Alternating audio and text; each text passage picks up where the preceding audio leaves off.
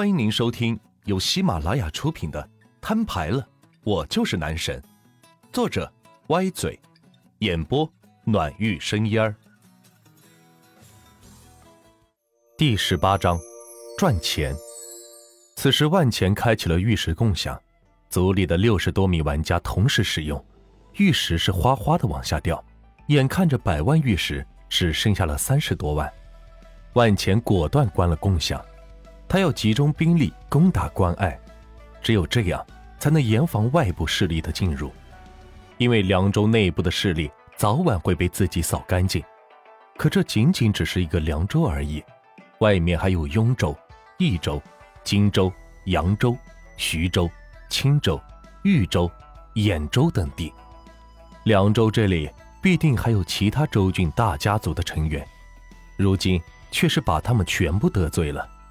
若是放在现实生活中，万钱这样的做法一定是极不明智，树敌太多，自己根本是应付不过来。不过在游戏里或许会有一丝机会，而这丝机会就是玉石。想到这里，万钱看了一下手机短信，发现银行卡里只剩下四百万，突然觉得钱好像没有那么多，似乎不够花了，并且。明天还要给强子和狗子提车，所以这钱绝对是不能动了。突然生出一种想要好好挣钱的冲动，而这个动机竟然是为了一款游戏，这让万钱觉得是不可思议。曾经这款游戏只是自己烦闷时用来消遣的玩物，如今却被他深深的吸引住了，甚至想要在其中称王霸业。而这一切与现实相联系的。就是钱，他需要更多的钱来维系这个游戏，并且已经不是自己一个人的事情，还要维系整个家族的开销。目前家族人数还少，将来人数一定会是越来越多，到时候的开销一定是天文数字。没办法，想要别人跟着你打仗，总要付出点代价的，不然别人凭什么跟着你？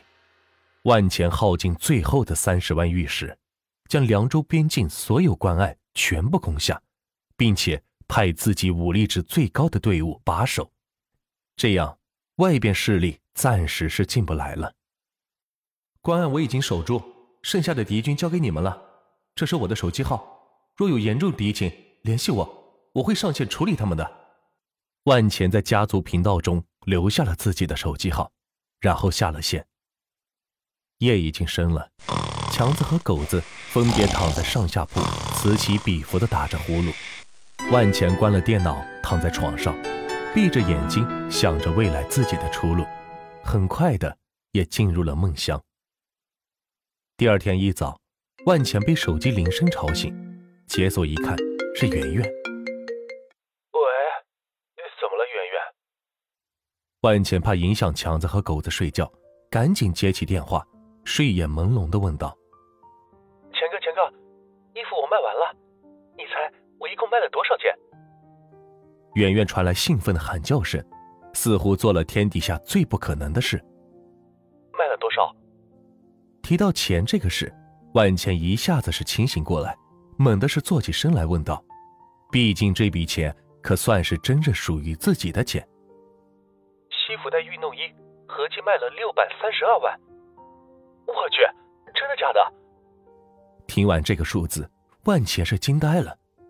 要说这也是自己第一次跟别人合伙做生意，本打算收个成本价就是最好的结果了，没想到竟然还超出了二百多万，这让他是兴奋不已。万钱赶紧点开计算机算了一下，就算是四六分，自己还能落着二百多万，这可是真正属于自己的二百多万呢。怎让自己不开心呢？不过，这要是让一般生意人知道了，估计就得气死了。四百多万进的货，连对半利润都不到，这生意简直是没法做了。因为他们有各种成本，什么房租、加盟费、员工工资、水电物业等杂七杂八的费用，所以利润肯定是要高一些。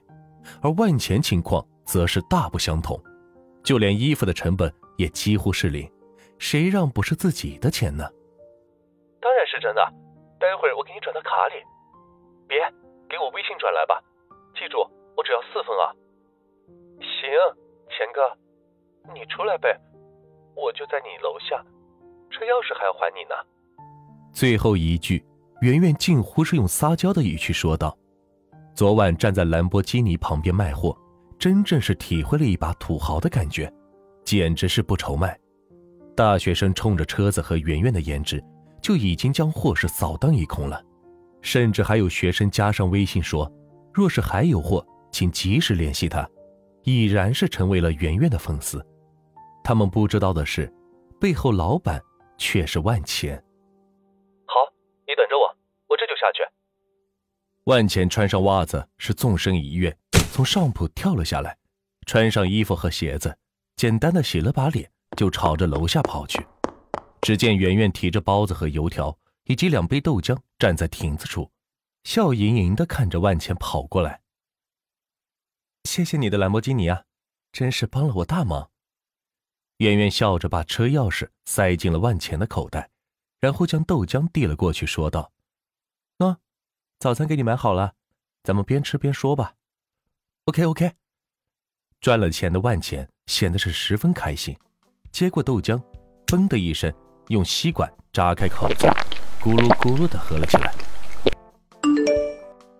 微信到账两百五十二万。八千元，万钱的手机响了起来，抬头一看，圆圆是他转的账，一分不多，一分不少，正好是四分。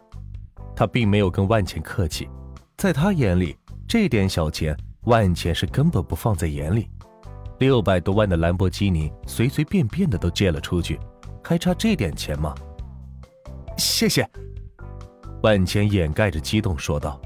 虽然自己花钱买来了这些衣服，可若是卖不出去，那这些东西就是分文不值。如今有了圆圆，倒是帮了他大忙。钱哥，还跟我客气啥？我还要谢谢你呢。要不是你，我这辈子估计都赚不了这么多钱。圆圆笑的是露出了二十四颗牙齿，做梦都没有想到，从服装店失业后，却迎来了自己的事业巅峰。昨天一个晚上。就赚了三百多万，并且几乎是毫不费力，而且还积攒了一大批学生粉丝。这样，即使自己以后离开了万钱，自己也有能力卖其他的商品。更何况，他根本不打算离开万钱呢。对了，圆圆，咱们不还是有四百万的化妆品吗？你打算怎么卖？有了昨晚的成功经验，万钱打算一鼓作气。将手中的存货全部甩掉，变成现钱，只有这样才能安心。我正要跟你说这件事呢，我的方案是这样的。圆圆说着，悄悄地趴在了万钱的肩膀上，在他耳边窃窃私语道：“看在外人眼里，已然是一对小情侣在卿卿我我的样子。”万钱，你正在此时。小可从万钱旁边走了过来，见到他跟圆圆这个样子，气的是喊出声来：“你们发展到哪个地步了？”